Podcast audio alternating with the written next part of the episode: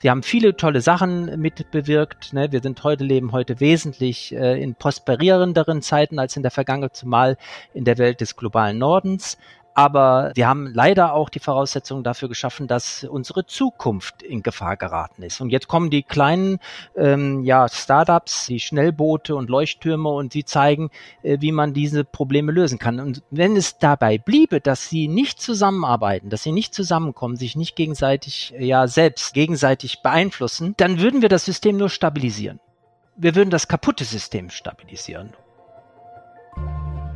Willkommen bei Auf in Zukunft dem Podcast für Zukunftsgestaltung. Dirk Sander und Oliver Kuschel im Gespräch mit EntscheiderInnen aus Wirtschaft, Wissenschaft und Gesellschaft. Auf der Suche nach der Antwort auf die Frage, wie handeln wir zukunftsfähig?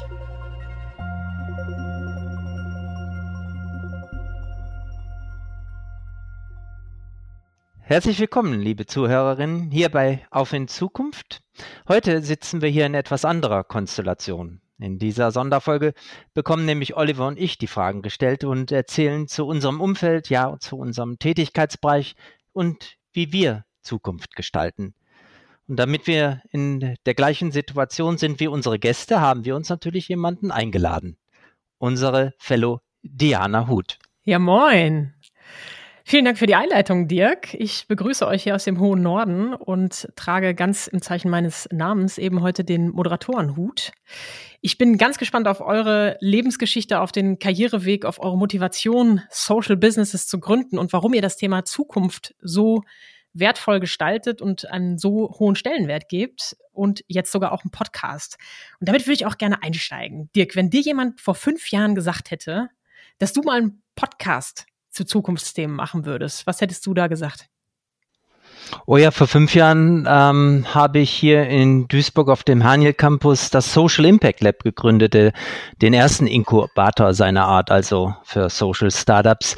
Und da war ich gedanklich im Grunde genommen nur mit Themen beschäftigt, wie kriegt man den Betrieb überhaupt am Laufen, ähm, wie richtige ich, wie richte ich ähm, das, den Coworking Space ein, Fragen zur Zukunft, äh, weiterführende Fragen zur Zukunft, die habe ich mir seinerzeit überhaupt nicht gestellt. Wir waren damals überhaupt nicht sicher, ob das Thema überhaupt Zukunft hat, vor allen Dingen in unserer Region. Wir äh, wissen, dass Social Entrepreneurship in Berlin ganz stark ist und auch in anderen Hauptstädten hat es gut funktioniert. Aber hier im Ruhrgebiet, in Duisburg zumal, waren wir ganz, ganz unsicher. Aber das hat sich natürlich in den letzten Jahren rasant geändert. Ja, das Thema Podcasting ist ja grundsätzlich erst vor einigen Jahren aufgekommen. Ich wüsste jetzt nicht das genaue Datum, aber vor fünf Jahren hätte ich, glaube ich, auch noch nicht drüber nachgedacht, äh, mittlerweile verschiedenste Podcasts zu moderieren. Du hast gerade schon davon gesprochen, Dirk, die Impact Factory.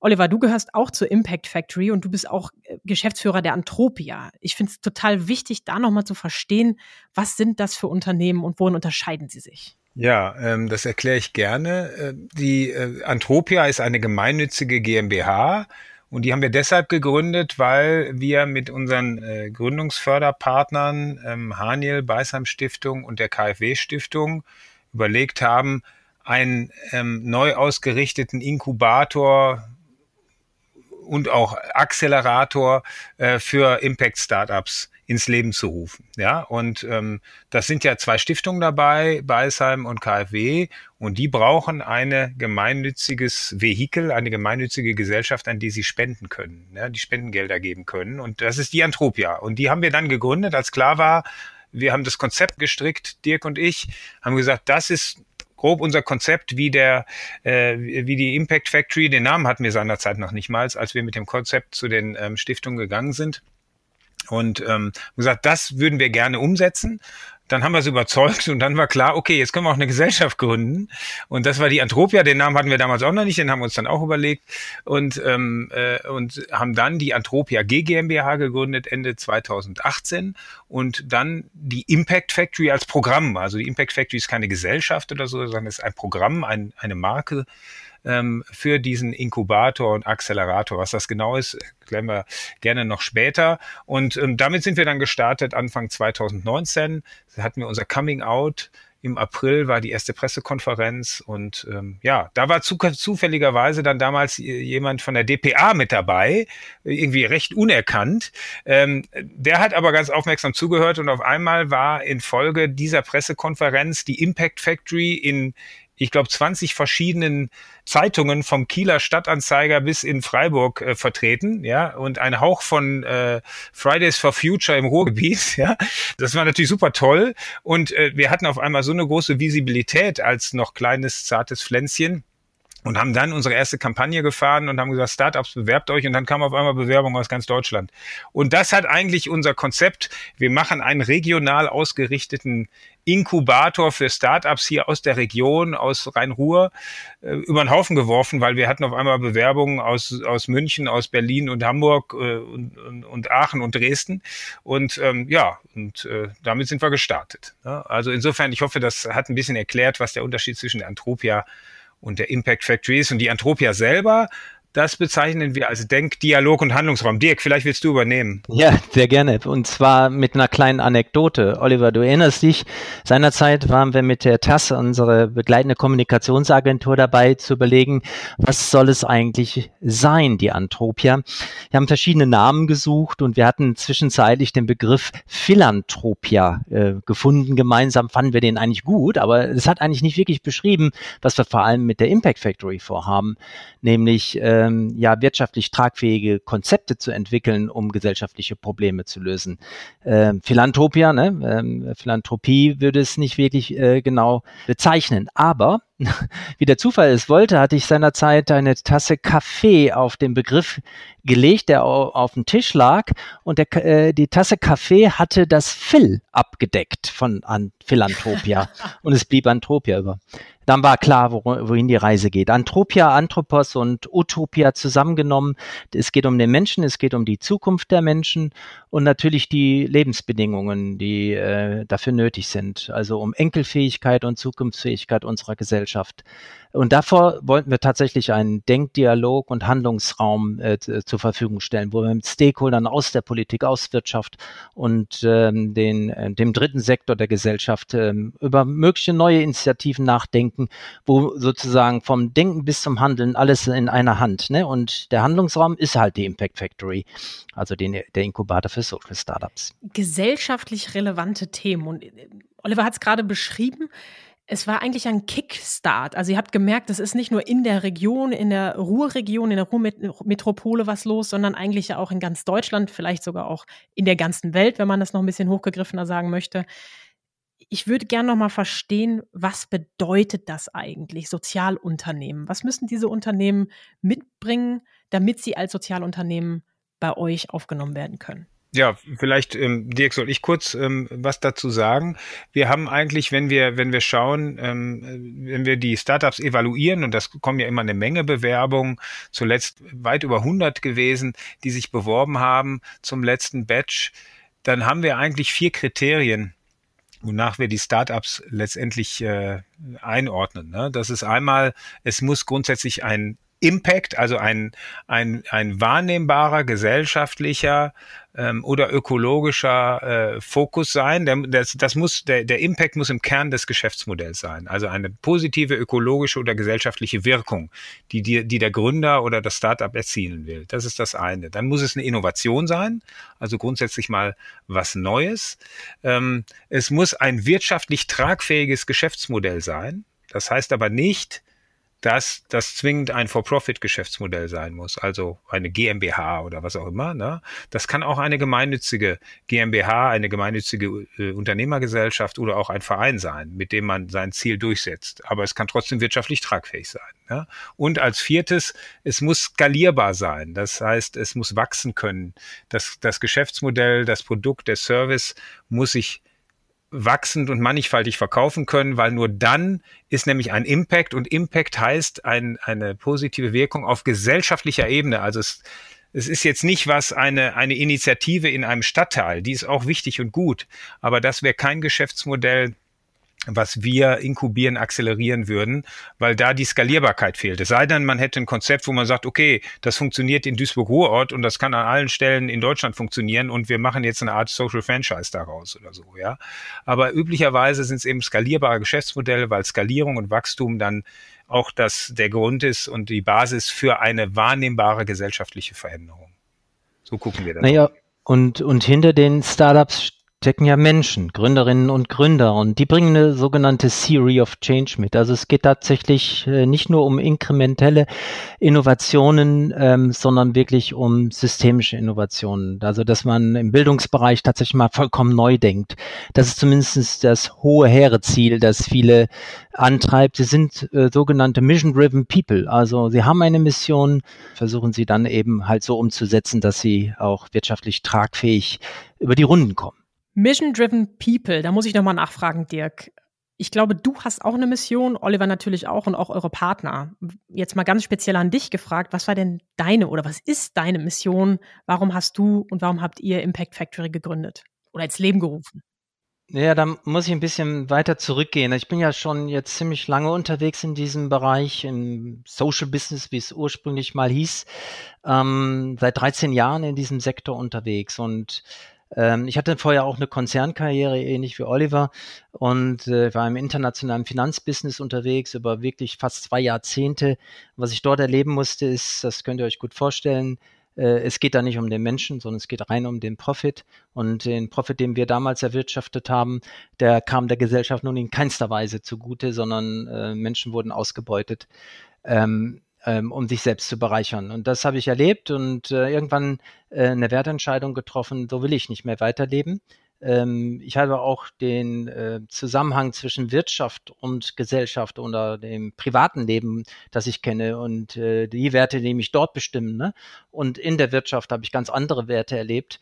Äh, das habe ich nicht mehr ausgehalten, also diesen Gegensatz. Ne? Ähm, und dann, ähm, ich hatte ja auch schon im, ja, in meinem ersten Leben ähm, habe ich Philosophie und Wirtschaftsethik studiert, habe da wieder angeschlossen, habe ich mit solchen Themen beschäftigt äh, und dabei auch Mohamed Yunus gelesen, ähm, den Gründer der Grameen Bank.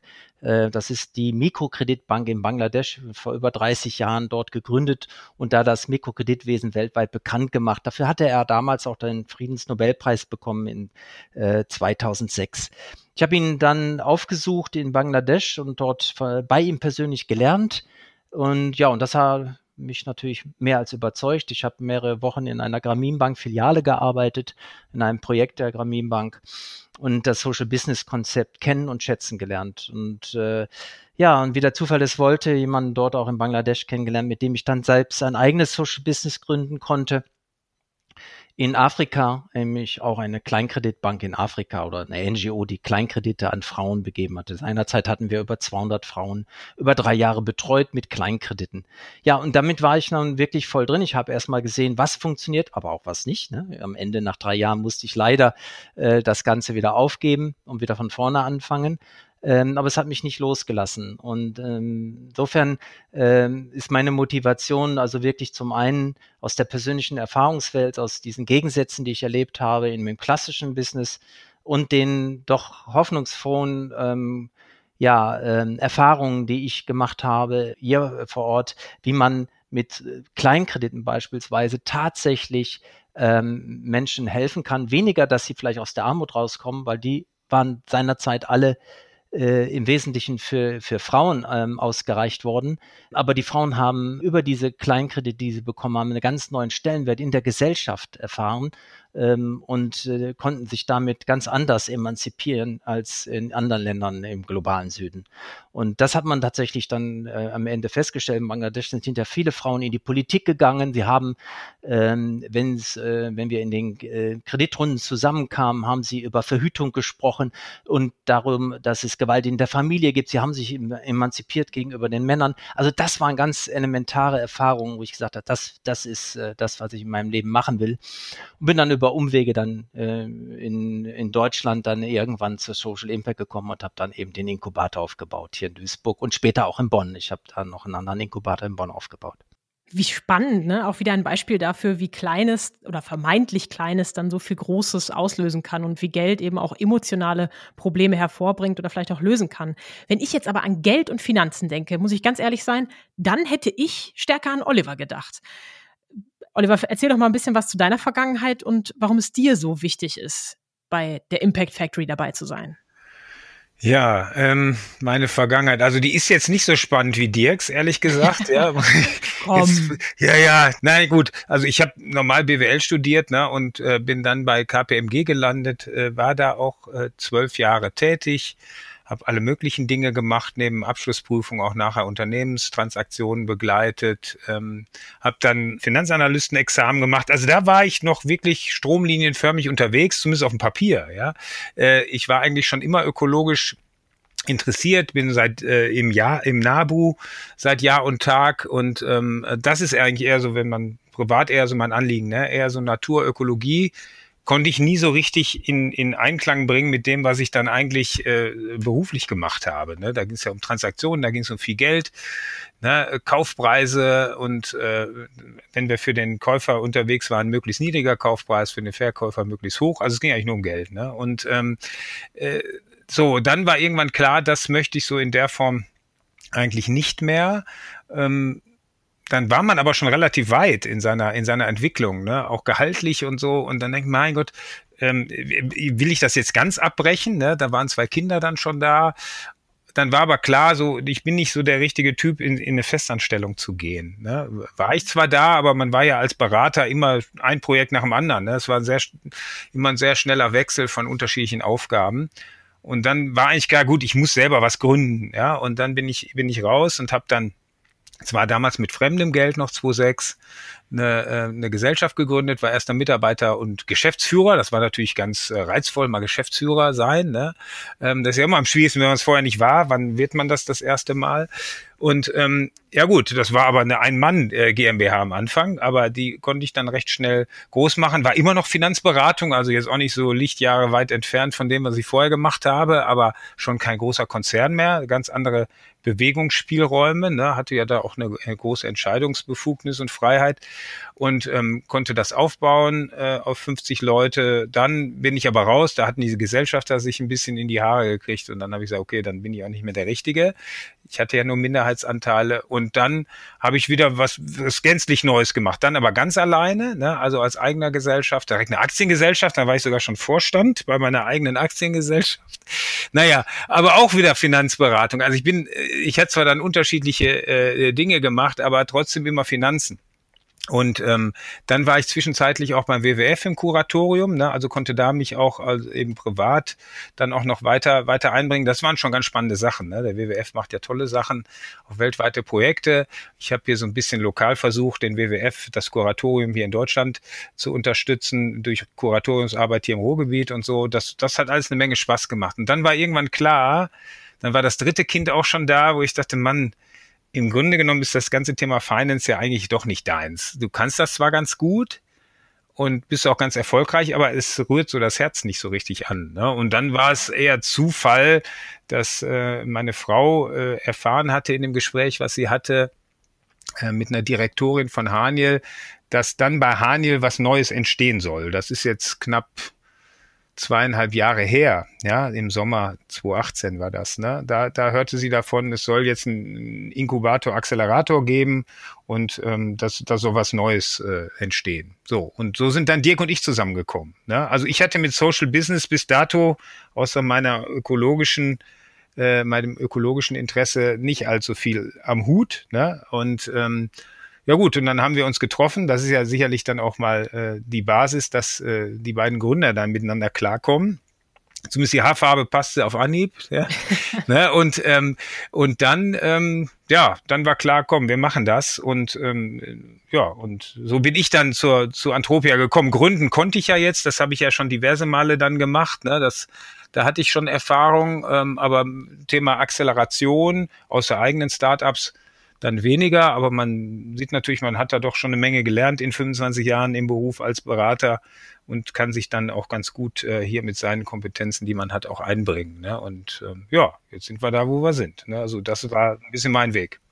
Das war ja eine kongeniale Fügung seiner Zeit, denn ich war ja äh, drei Jahre unterwegs, erstmal als Standortleiter, Angestellter, äh, Mitarbeitender äh, bei der gemeinnützigen Social Impact GmbH. Ich konnte natürlich super gut ähm, den Betrieb aufrechterhalten und äh, Programme machen für, für Social Startups, aber ein eigenes Unternehmen gründen, das war ist ja mir äh, nicht gegeben. Nein. Dann kam mhm. mit Oliver jemand dahin, der genau die Erfahrung mitbringt, ja, und auch das ganze Finanzthema und so weiter und natürlich viel Verhandlungsgeschick. Oliver ist ein Vertriebsprofi, der uns auch ganz am Anfang hier äh, einen wirklichen Schub mitgeben konnte, ne? Und Stakeholder Management und das Ganze. Und ich konnte mich dann auch wesentlich auf das Programm konzentrieren, dass wir von innen heraus die Qualität schaffen, aber von außen heraus auch sichtbar werden. Ne? Und das ist ja ganz wichtig, weil wir von Förderpartnern abhängig sind. Also eine kongeniale Fügung äh, mit unterschiedlichen ähm, äh, Fähigkeiten, Skills und auch Interessen ausgestattet, ergänzen wir uns da hervorragend so wie es bei Startups auch sein soll. Und zu denen kommen wir natürlich gleich. Ich finde, Olivers Geschichte ist auch mal wieder so ein perfektes Beispiel dafür, dass Geld zwar viel kann, aber eben auch manchmal nicht alles ist. Und das ist ja auch was, ihr habt jetzt beide von wirtschaftlich tragfähigen Konzepten in der Impact Factory gesprochen. Profit und Purpose, das sind so zwei Dinger, die immer wieder angesprochen werden. Und die Frage ist, geht das denn überhaupt zusammen? Das Ganze wird noch gepaart mit dem Motto der Haniel, also eine Enkelfähigkeit zu schaffen, also eine Nachhaltigkeit und gleichzeitig eine Performance, also nach, was nach vorne zu bringen. Ähm, Oliver, aus deiner Sicht, du erklärst das immer so schön, finde ich, in den Gesprächen, die ich mit dir habe. Wofür brauchen wir das Geld und warum ist so wichtig, auch bei gemeinnützigen Projekten zu sagen, wir müssen Geld mit verdienen, weil sonst ähm, geht's halt irgendwie nicht. Hm. Ja, ich hatte es ja eben schon erwähnt, ähm, also Skalierbarkeit steht ja im Fokus, ne? das heißt ein, ein gewisses Wachstum, nicht mit zwei Gründern auf der Stelle treten. Ähm, das heißt, wenn man mal in, auf den Cashflow schaut, also auf die Liquidität, ähm, die, die reinkommt, das Produkt oder die Dienstleistung, das, was das Startup letztendlich nachher vertreibt, das kann ja unterschiedlichste Ausprägungen haben, ähm, das muss das Unternehmen tragen. Ja, so jetzt ist es zum Beispiel bei der bei bei Antropia so. Wir haben ja jetzt vornehmlich ähm, äh, kriegen wir Geld von den Förderpartnern. Da müssen wir zu unseren zumindest unseren Job mal so gut machen, dass sie uns entweder weiter fördern, wenn die Förderperiode ausläuft, oder andere Förderpartner das so spannend finden, dass die uns weiter fördern oder im Zweifel noch viel viel mehr als am Anfang und man dann eben skalieren kann. Ne? So, und ähm, das heißt, auch für Gemeinnützige ist es eminent wichtig, dass selbst wenn sie ein Geschäftsmodell haben, was vornehmlich von philanthropischen Geldern lebt, also von Stiftungsgeldern, dass sie dann ein, ein, ein Produkt, eine Dienstleistung, ein Konzept haben, was so interessant ist, dass die Kunden, nämlich die Stiftungen, das kaufen und ihnen das Geld geben. Ja, so und im Zweifel dass es nicht nur einen Kunden gibt, eine Stiftung, für die das interessant ist, sondern möglichst viele, ja, so. Und äh, wenn du jetzt rausgehst als GmbH meinetwegen, ja, und hast, äh, du hast nur einen Kunden, dann würde ich immer sagen, das ist echt kein gutes Geschäftsmodell, ein Kunde, ja. So, und das ist für eine For-Profit-Gesellschaft so, und das ist natürlich für einen Gemeinnützigen auch so. Wenn die nur eine Stiftung hat, die sie fördert, dann, dann kann das schon an dem Nasenfaktor hängen, dass irgendwann mal die Förderung ausläuft. Oder die Stiftung ändert äh, ein bisschen ihre Strategie und auf einmal fördert sie das nicht mehr und dann machst du den Laden zu. Also kein gutes Modell. Aber es heißt, wirtschaftlich tragfähig heißt nicht viel Geld für den Gesellschafter, sondern so viel Geld, dass zumindestens das Unternehmen sich von dem, was reinkommt, zumindest mal die, die Personen, die es treiben, die Mitarbeiter, marktgerecht bezahlen kann. Das ist mal das Mindeste. Ja, und dann vielleicht auch noch so viel Geld, dass man Wachstum auch finanzieren kann oder kreditwürdig ist. Ne? Und das ist natürlich bei Gemeinnützigen in der Tat ein bisschen schwieriger. Ja, Kreditwürdigkeit ähm, äh, hat manchmal auch viel mit Eigenkapital zu tun und da ist oftmals bei Gemeinnützigen natürlich nicht so eine hohe Eigenkapitaldecke wie bei For-Profit-Gesellschaften, die äh, ähm, äh, wo viel Gesellschaftergeld reingeht oder auch durch Gewinn, Gewinnrücklagen eine Menge Geld entsteht. Ne? Aber ich hoffe, das hat es ganz gut rübergebracht, wie wichtig eben wirtschaftliche Tragfähigkeit ist, weil ohne das kann das Unternehmen nicht überleben und kann nicht wachsen und ohne das dann eben auch kein Impact und keine positive Wirkung. Klar, jetzt stelle ich dich mal auf den Prüfstand, so wie das ähm, immer eure Aufgabe ist in euren Workshops, die ihr mit uns durchführt. Pitch doch mal. Stell, mir doch, stell dir doch mal vor, ich wäre jetzt eine Stiftung und du möchtest jetzt Fördergelder von mir haben. Was würdest du, ähm, Oliver als erstes, gerne, Dirk, du darfst natürlich supporten, aber ich vermute, dass der Vertriebler das eher macht. Pitch doch mal wie du von mir weitere Fördergelder bekommst fürs nächste Batch. Ah ja, jetzt hast du mich natürlich hier schön äh, auf dem auf dem falschen Fuß erwischt. ne? ähm, wir haben in der Tat ähm, sind wir jetzt gerade dabei, auch neue Förderpartner auch anzusprechen, ne, weil die Förderperiode äh, letztendlich auch jetzt ausläuft. Ne, und ähm, die, die, die, die alten Partner, da steht die Verlängerung an und wir suchen aber auch neue Partner. Und es, es hat sich eben gezeigt, dass, und da haben wir jetzt schon einen gewissen Track Record, also die letzten zwei Jahre sehr erfolgreich aufgebaut. Wir haben ja jetzt 94 Startups äh, aus ganz Deutschland in unserer Community über alle Bereiche von sozialer Teilhabe, über äh, Wohlfahrt, äh, Altenpflege bis hin zu Green Startups, äh, Bildung, physische Gesundheit, äh, psychische Gesundheit, decken wir ein sehr großes Spektrum äh, äh, an Themen mit unseren Startups letztendlich ab. Und man sieht, wie attraktiv das ist, was wir hier tun, weil die Startups sich nach wie vor aus ganz Deutschland bei uns bewerben. Also es ist eine große Nachfrage an dem da was wir tun. Und das würden wir gerne skalieren, würden wir gerne ähm, in, in einer größeren Reichweite tun. Das heißt jetzt weniger, dass wir sagen, wir bauen ganz viele Impact Factories in ganz Deutschland auf und machen noch eine in, in München und noch eine in Berlin, also als physischen Standort mit einem, mit einem Gebäude. Das sehen wir, ist gar nicht zwingend nötig.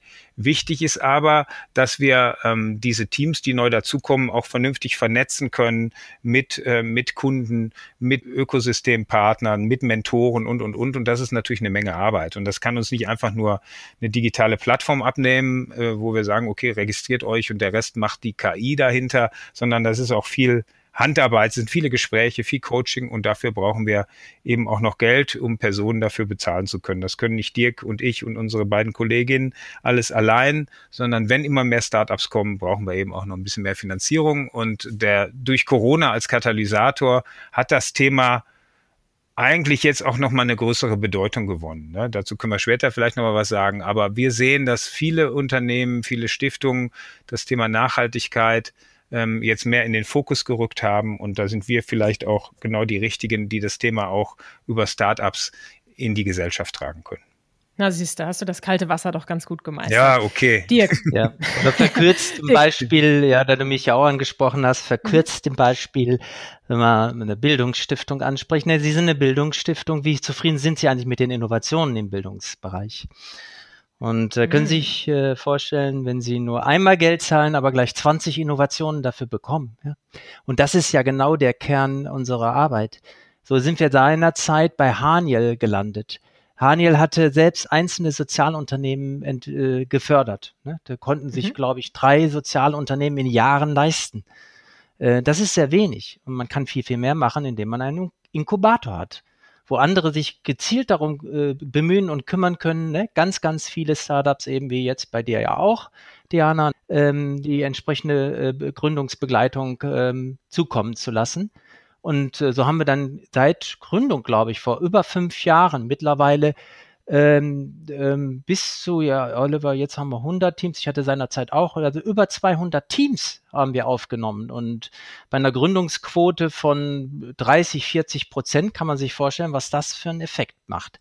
Und das ist eben für ähm, alle Stiftungen hochinteressant, einen solchen Inkubator, wir sind ja nicht nur im Bildungsbereich unterwegs, sondern auch im Gesundheitswesen, äh, im, in, dem, in anderen sozialen Bereichen, ähm, das ist hochinteressant und bringt natürlich genau die Mehrwerte, die Sie brauchen. Ne? Mit einmal Geld gleich 20 Innovationen. Ja, und uns äh, Startups bringt ihr natürlich auch jede Menge. Ähm, ich kann vor allen Dingen sagen, ist natürlich toll, auf so ein riesiges Netzwerk, das ihr beide mitbringt, das eure Partner mitbringen, zurückgreifen zu können. Es ist toll, an Workshops teilzunehmen, wo Menschen noch sehr, sehr viel darüber lernen können, wie gründet man eigentlich wirklich, wo die Ideen auseinandergenommen werden. Da ist ein tolles Sparring da.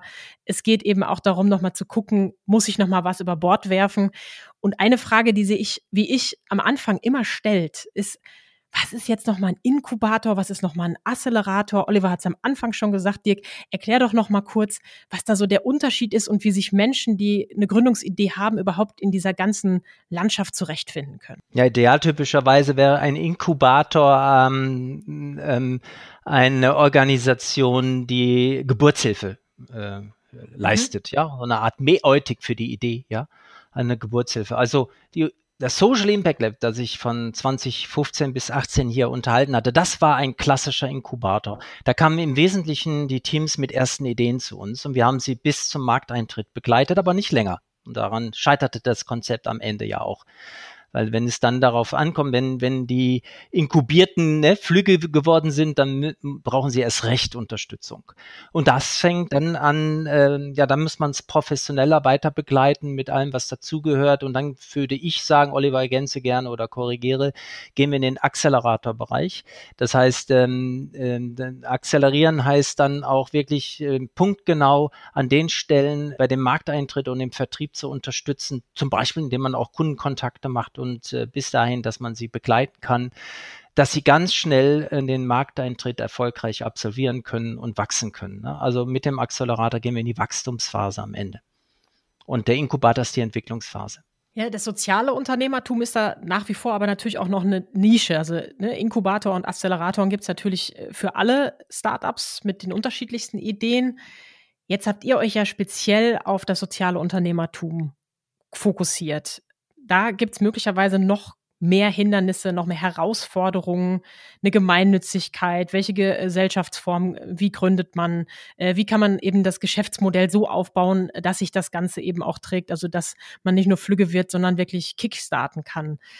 Oliver, welchen Beitrag leistet ihr mit der Impact Factory und vielleicht auch hier in diesem Podcast für solche sozialen Startups? Hm, ja, ich muss gerade muss gerade nachdenken. Klar, das Thema Finanzierung, das ist schon für so ein normales Startup eine große Hürde. Ja, mhm. also ähm, erstmal als Gründer äh, mit einer Idee zu kommen, ne, die, einen Prototypen zu entwickeln, das kostet ja auch schon ein bisschen Geld, aber letztendlich dann das Unternehmen aufzubauen, das funktioniert ja in der Regel gar nicht als äh, aus eigener Kraft so Bootstrapping-mäßig nennt man das ja, also dass man, dass man letztendlich durch, durch das, was man tut, schon direkt so viel Geld verdient, dass man das Wachstum auch finanziert. Oftmals ist gerade, wenn es ein technisches Produkt ist, Technologie, dann muss man erstmal investieren, bevor irgendwas zu verkaufen ist. Ne?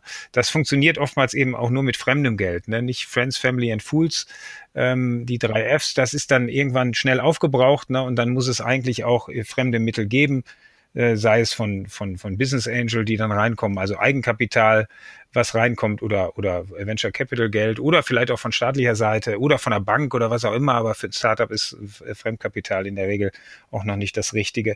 Also das ist schon riesig schwierig. Und wenn man jetzt letztendlich dann auch ein, ein, ein Impact oder sogenanntes Social Startup ist, dann steht ja die Wirkung im Vordergrund und weniger letztendlich die Profitabilität. Ne? Also ich habe schon gesagt, wirtschaftlich tragfähig heißt nicht hoch profitabel. Kann es sein, muss es aber nicht. Ne? Wenn ich sage, ich habe ein ausgeglichenes Ergebnis oder knapp äh, über null, dann reicht es ja trotzdem, um die Mitarbeiter marktgerecht äh, zu bezahlen. Ne? Und wenn genug Geld ist fürs Wachstum, passt alles. Ne?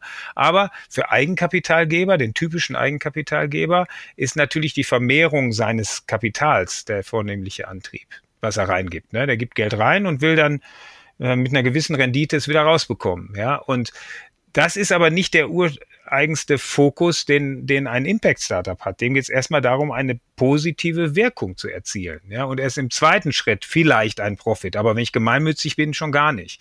Insofern kannst du dir vorstellen, dass das Thema Finanzierung für ein Impact-Startup noch viel, viel schwieriger ist als für ein normales Startup schon. Ja, und das ist sicherlich, ähm, ein, ein wichtiger Punkt. Da entsteht eine Menge. Und da sind wir auch gerade in der späteren Phase, wenn wir die, die, die Teams in der Acceleration begleiten, wo es auch um Finanzierung geht, ja, ähm, sicherlich können wir da auch eine wichtige Rolle spielen, indem wir ähm, äh, Türen öffnen zu möglichen äh, ähm, Finanzmitteln, woher die auch immer kommen. Das hängt ja auch ein bisschen vom Geschäftsmodell und vom, von der Rechtsform ab. Ja, das können aber auch Eigenkapitalgeber sein. Und äh, da unterstützen wir dann sehr eng. Wir sind jetzt kein Corporate Finance Berater, der das, der also das provisionsgetrieben tut, aber wir haben ein großes Netzwerk und ähm, wir, wir bringen dann auch, was die Finanzierung angeht, die Leute zusammen. Und wir hoffen eben, und der, jetzt komme ich zurück zu deiner Frage, ist ja auch mal ganz wichtig, auf die Frage zu antworten, dass wir auch durch den Podcast, also nicht nur durch unser Handeln und Tun in der Impact Factory, die Startups unterstützen, sondern indem wir auch das ganze Thema und die Professionalität, den die Social Startups an den Tag legen und die vielleicht auch solche solche äh, Facilitator, wie wir das letztendlich sind, wie mit der Impact Factory, mit einer Professionalität, wie wir das machen, dass das auch wahrgenommen wird. Das machen wir natürlich über Social Media, aber wir haben uns überlegt, ein Podcast kann das vielleicht auch noch viel mehr, als wenn man irgendwie auf eine Website guckt oder so oder ein LinkedIn-Profil sich anguckt oder irgendein Post. Ne? Und ähm, dass wir den Podcast gerne auch noch nutzen wollen, um das Thema zu beleuchten. Und was wir eigentlich wollen in unserem Podcast ist, dass wir die etablierte Wirtschaft, also Vertreter von großen Unternehmen, mit Startups zusammenbringen, um letztendlich da auch mal so ein Clash of Cultures dann auch mal in einem Podcast äh, äh, wirken zu lassen. Ja, das, das ist nicht in jeder Folge so, aber das, das, das, das werden wir verstärkt versuchen, ja, das immer auch zum Thema zu machen. Ne? Also allein neue Innovationen, aber auch welche unterschiedlichen Kulturen dann aufeinander kommen, damit wir, und deshalb heißt das Ding ja auch auf in Zukunft, unsere Zukunft positiv gestalten können. Und unsere Zukunft ist auch wesentlich beeinflusst von, von der Zukunft unserer Wirtschaft. Nicht nur in Deutschland, sondern weltweit. Mhm. Und da können Social Entrepreneurs natürlich auch wichtige Impulse liefern.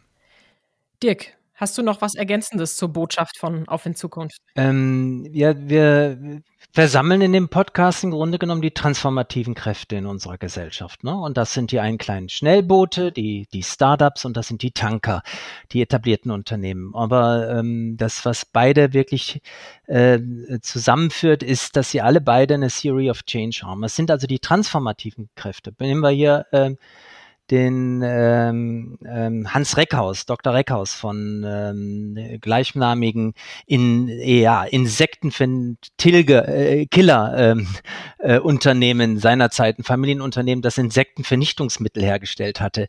Er war früh äh, der Meinung, dass das ein kein gutes Erbe ist, was er da antritt. Hat er aber gemacht aus der Verantwortung für Familienbetrieb und die Menschen. Und was hat er dann gemacht? Der äh, hat äh, ganz persönliche Werte, ne? Und die ähm, gingen in ganz andere Richtung. Statt Insekten zu vernichten, müsste man eher die Biodiversität äh, heilen. Und äh, dazu gehören natürlich Insekten ganz zu fördern. Und da hat er sich mal inspirieren lassen durch Künstler und auch herausfordern lassen. Und dann ist er vom Insektenkiller zum Insektenretter geworden. Also mit einem Familienunternehmen, mehrere Millionen Umsatz. Das muss man erstmal machen. Also eine transformative Kraft, ein Mensch mit einer Theory of Change, ein Changemaker, der aus einem etablierten Konzern heraus die Transformation angeht. Und und dann kommt da die Frauke Fischer, die Biodiversitätsexpertin in Deutschland, eine der führenden Kräfte, die ein eigenes Social Startup in Peru gegründet hat. Da geht es um Kakao und Schokolade. Ähm, aber natürlich auch der Anbau so gestaltet, dass er äh, im Sinne der Biodiversität ähm, natürlich wenig vernichtet. Ähm, ja, und die kommen dann zusammen. Und was dann passiert ist, äh, wir bereiten sozusagen eine Landebahn für die Zukunft, auf in Zukunft, Landebahn für die Zukunft. Ne? Also es entwickelt sich ein wunderbares Gespräch, kann man ja nachhören. Und ähm, im Anschluss danach treffen die sich, ja, sprechen sich ab kommen vielleicht zu gemeinsamen neuen Schön. Initiativen und Projekten. Also dann, da äh, merkt man, wie wir auch bei Antropia arbeiten und der Impact Factory. Diese Vernetzung und die Community zusammenzubringen, aber nicht nur in dem gleichen äh, Dunstkreis bleiben, sondern Schnellboot und Tanker zusammen. Und äh, wie man, man kann sich das ja so vorstellen, ne? wenn so ein Schiff aus einem Hafen rausgezogen wird, wird er oft von einem kleinen ne, geleitet, ne? was vorne wegfährt. Ja, so ist es bei uns auch. Und das zeigen wir im Podcast. Das verbindet ja vielleicht auch nochmal diese Welt von Solo Entrepreneur und Social Entrepreneur, wo wir einfach die Verbindung schließen, indem wir möglicherweise sogar Einzelunternehmer in ein Netzwerk einfügen, die dann mit vielen wieder etwas Neues gestalten und erreichen können. Trotzdem stellt sich natürlich so ein bisschen die kritische Frage, wir haben so wahnsinnig viele Herausforderungen in der Welt. Können wir denn wirklich mit Social Entrepreneurship die Wende erreichen, dass wir eine nachhaltige Zukunft schaffen? Oliver. Ja, also da fällt mir das, das, äh, das Zitat ein. Ich glaube, das war äh, von der Gründerin vom Body Shop ich krieg's jetzt nicht mehr genau zusammen, ne? aber da hieß es so, if, if you think you are too small to make an impact, ja, uh, remember a mosquito in your room at night. Ja, also. Ähm, und insofern würde ich sagen, natürlich können kleine, und ich meine, Steve Jobs hat auch klein angefangen, ne, und, und, und, und Bill Gates, und natürlich können, können, können Leute mit Innovationen, ja, Changemaker hat der Dirk ja jetzt öfter schon erwähnt, natürlich können die eine Wende herbeiführen. Nicht alleine, ja, aber sie können vielleicht eine Innovation reinbringen, die andere aufgreifen, vielleicht kopieren, das ist ja gerade bei Sozialunternehmern so, dass die oftmals auch wollen, dass ihre Idee an anderen Stellen aufgegriffen und vervielfältigt wird, weil sie ja eigentlich das Gute erreichen wollen und gar nicht so sehr sagen, ich will der Einzige sein und der Größte und Monopol auf mein, auf mein Produkt haben, ne, was ja vielleicht auch manchmal der Antrieb ist in der normalen Wirtschaft, möglichst groß äh, und Wettbewerb äh, äh möglichst klein. Ne, und ähm, äh, aber letztendlich äh, auch zu innovieren, also die Innovationen reinzubringen, die Großen zu inspirieren. Ich meine, ohne die, die, die großen und mittelgroßen Unternehmen, die Familienunternehmen in diesem Land ändert sich natürlich nichts. Also nur Startups alleine können, können das Ruder nicht rumreißen. Ne? Aber wie der Dirk schon sagt, Schnellboote.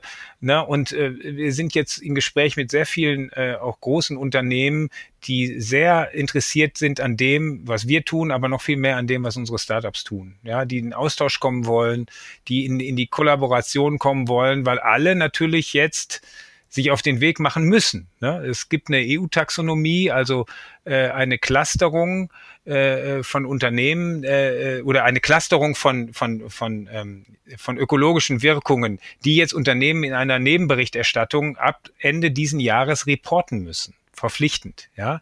Und mhm. was dann Einfluss hat auf die Refinanzierungsmöglichkeit am Kapitalmarkt und die Refinanzierungskosten eines Unternehmens. So. Und sie müssen auf einmal darüber Bericht erstatten, knallhart.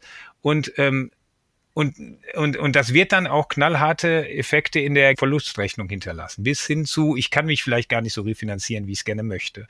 Und ähm, deshalb ist dieses Thema Nachhaltigkeit bei jedem auf einmal im Fokus. Ne? Also jetzt war gerade der, der Wechsel vom E.ON-Vorstand von Herrn Tyson zu Herrn Birnbaum. Und Herr Birnbaum sagt, die neue Strategie von E.ON ist Nachhaltigkeit und Digitalisierung. Ja, so. Das, hätte, das wäre doch vor fünf Jahren nicht so gewesen. Ne? So, jetzt sagen, sagt das E.ON schon und ist der größte Energieversorger und Dienstleister in Deutschland. Und das ist ja kein Einzelfall. Das heißt, sehr viele haben das Thema jetzt vor der Brust und sagen, womit verdienen wir eigentlich in 20 Jahren noch unser Geld? So, und das können ja nicht alles nur inkrementelle äh, Innovationen sein, also aus, aus dem eigenen Saft heraus, sondern da braucht man auch Inspiration von außen. Und da kommen dann äh, die Impact-Startups wieder ins Spiel, weil sie mit ganz jungen, neuen, frischen Ideen und nicht nur neuen Digitalideen, sondern vielleicht auch ganz neuen Geschäftsideen, die auch für die Gesellschaft wichtig sind, äh, und für unsere Natur. Und das interessiert eine Menge Menschen da draußen. Ja, und äh, vielleicht, wenn ich da noch was ergänzen darf dazu. Ähm, äh, das ist äh, der Grund, weshalb wir ähm, unsere Startups auch mit Unternehmen zusammenführen, weil wenn wir diese Welten weiter getrennt hielten, im, ja, dann ähm, hätten wir das große Problem, dass wir eigentlich nur äh, die Wunden heilen, die diese großen Tanker ja in der Vergangenheit uns zugefügt haben, also uns der Gesellschaft. Ne? Also mhm. ist ja, wir müssen ja hingucken. Die Wirtschaft ist im Moment, wir sprechen wir über die Wirtschaft äh, ähm, als Akteure, die das Problem lösen. Aber die Wirtschaft war lange Zeit und bis heute noch offensichtlich diejenige Macht in der Gesellschaft, die die Probleme erst hervorgebracht haben. Sie haben viele tolle Sachen mitbewirkt. Ne? Wir sind heute leben heute wesentlich äh, in prosperierenderen Zeiten als in der Vergangenheit, zumal in der Welt des globalen Nordens. Aber ähm, wir haben leider auch die Voraussetzungen dafür geschaffen, dass unsere Zukunft in Gefahr geraten ist. Und jetzt kommen die kleinen ähm, ja, Startups, ähm, die Schnellboote und Leuchttürme und sie zeigen, äh, wie man diese Probleme lösen kann. Und wenn es dabei bliebe, dass sie nicht zusammenarbeiten, dass sie nicht zusammenkommen, sich nicht gegenseitig äh, ähm, ja selbst ähm, gegenseitig beeinflussen, äh, dann würden wir das System nur stabilisieren wir würden das kaputte System stabilisieren. Und das ist eine große Kritik übrigens auch, die wird auch diskutiert in der Literatur und der Wissenschaft zum Thema Social äh, Business. Paul Collier zum Beispiel, den sozialen Kapitalismus, ein amerikanischer Sozialwissenschaftler, ähm, der das ähm, auch kritisiert. Ne? Und deswegen machen wir mit Antropia eben den Schulterschluss zu den Unternehmen. Wir, wir wollen einen Beitrag dazu leisten, dass sich die großen Tanker äh, transformieren und dann die Wirtschaft insgesamt muss sich verändern. So kann es nicht weitergehen. Das hat für mich natürlich aber nochmal zwei Punkte, wo ich mich so ein bisschen stoße. Der eine Punkt ist, wenn ich jetzt was ganz Innovatives, Grünes als Startup gründe und muss mich dann an so einen Tanker, der vielleicht nur Greenwashing machen möchte, anhängen, dann fühle ich mich so, als ob ich meine Seele verkauft habe. Und umgekehrt ist meine Frage, ob nicht vielleicht auch diese großen profitgetriebenen Unternehmen sich sagen, oh naja, Mai, also diese kleinen Startups, die können mal ihren, ihren Kram alleine machen. Ähm, wir machen unser Ding und wir wollen eigentlich nur größer, schneller weiter. Und dann bleiben genau diese Silos und ähm, nichts verändert sich für Dirk, wie du gerade gesagt hast. Ja, die, das ist eine, äh, eine Gefahr, die es natürlich gibt, insbesondere weil die kleinen Startups natürlich Geld brauchen und die großen Unternehmen möglicherweise mit Geld winken ähm, ja, das ist die Grenzscheide. Dann entscheidet sich tatsächlich, ist das, ähm, und das ist ähm, so, wie wir die äh, Social Entrepreneurs in der Vergangenheit ja auch immer äh, gesehen und definiert haben. Mission Driven, was heißt das? Ich bin, habe ein Wertekonzept, ich bleibe mir treu. Man kann das ähm, übrigens, äh, Oliver kann dazu vielleicht gleich noch ein bisschen mehr sagen. Man kann das aber auch strukturell äh, absichern, dass sich so ein Startup nicht korrumpieren lassen kann, indem man eine Rechtsform wählt oder eine Konstrukt, äh, was wir als Verantwortung Verantwortungseigentum bezeichnen, äh, um sich zu schützen, ne? dass sie ähm, im Grunde genommen mhm. instrumentalisiert werden für die Profitinteressen und das Greenwashing von Unternehmen. Oliver, vielleicht magst du dazu was sagen keine Anteile verkaufen.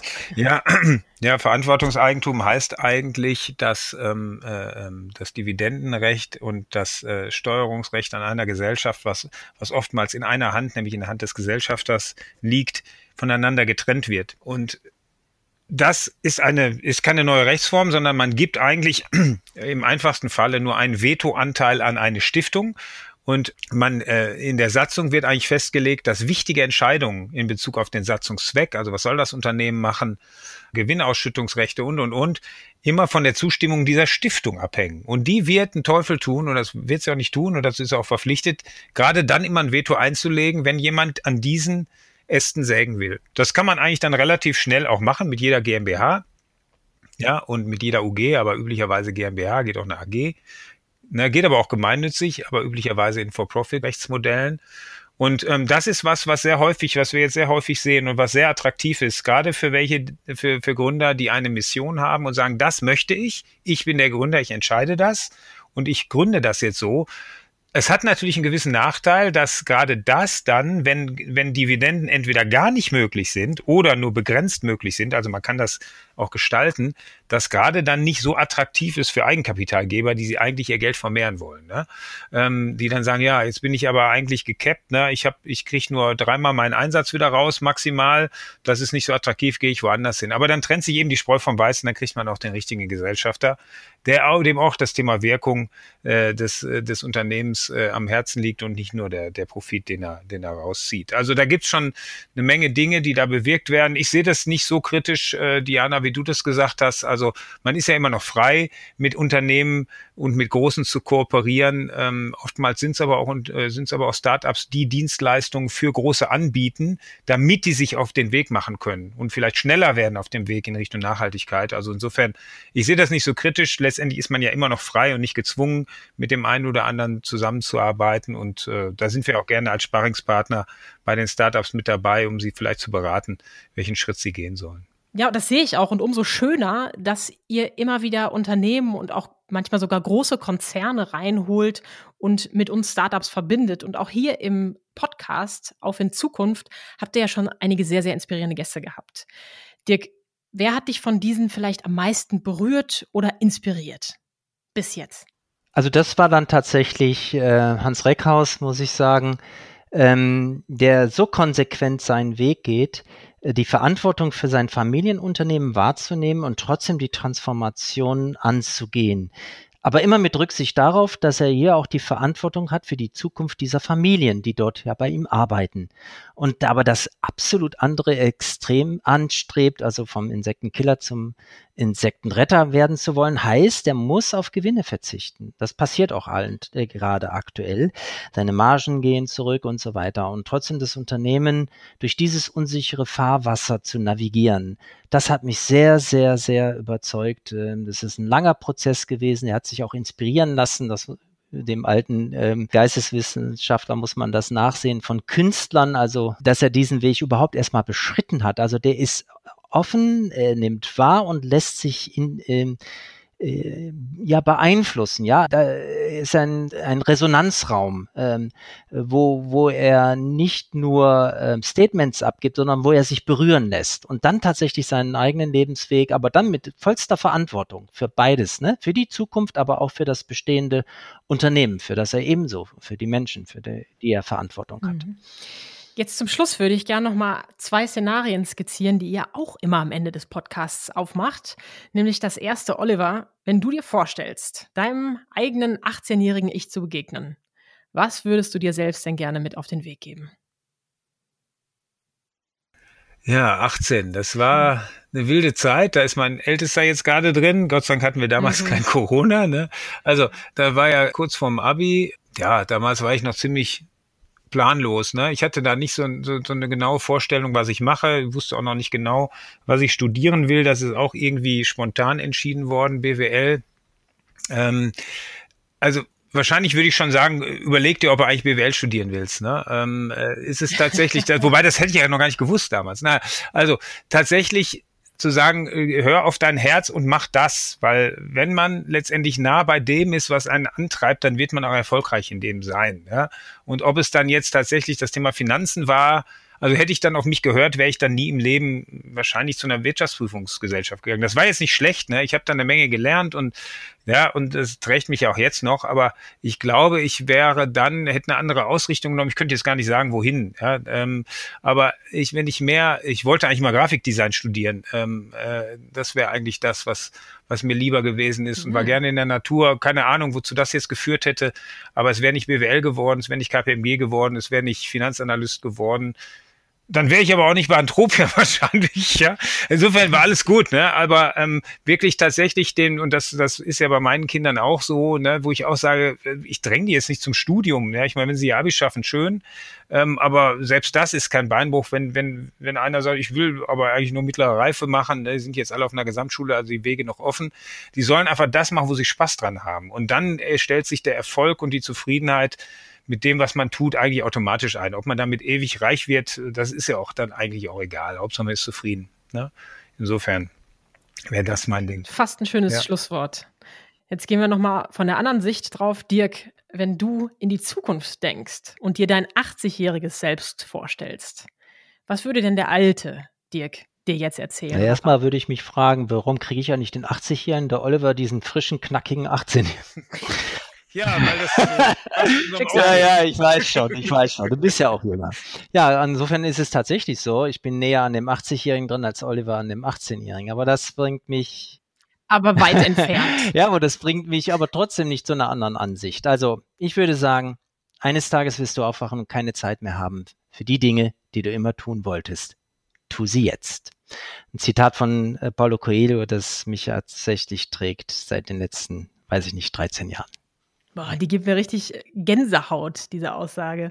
Vielen Dank dafür. Vielen Dank euch beiden auch dafür, dass ihr nicht nur diesen Podcast macht, sondern dass ihr uns Startups einen so tollen Weg ebnet. Euer Aktionismus und eure Motivation und euer Gründergeist, die bringen uns wirklich weit nach vorne. Das kann ich für meinen Teil nur schon mal sagen. Und natürlich auch ein ganz großer Dank an all die Partner der Impact Factory. Denn ohne die, haben wir vorhin gehört, wäre es ja längst nicht möglich, dieses Konzept so zu verfolgen und Social Startups einen Weg zu ebnen, der ihnen sonst vielleicht verwehrt wäre. Ich bin ganz froh und glücklich, heute euch beide mal so von dieser Seite interviewen zu dürfen und ähm, freue mich auf weitere Folgen von Auf in Zukunft. Ja, vielen Dank, Diana. Ja, danke dir. Vielen Dank fürs Zuhören. Wir nehmen wieder spannende Einblicke mit in die Heimat der Zukunftsmacher. Schreiben oder sprechen Sie uns gerne an unter redaktion.aufinzukunft.de. Bis zum nächsten Mal.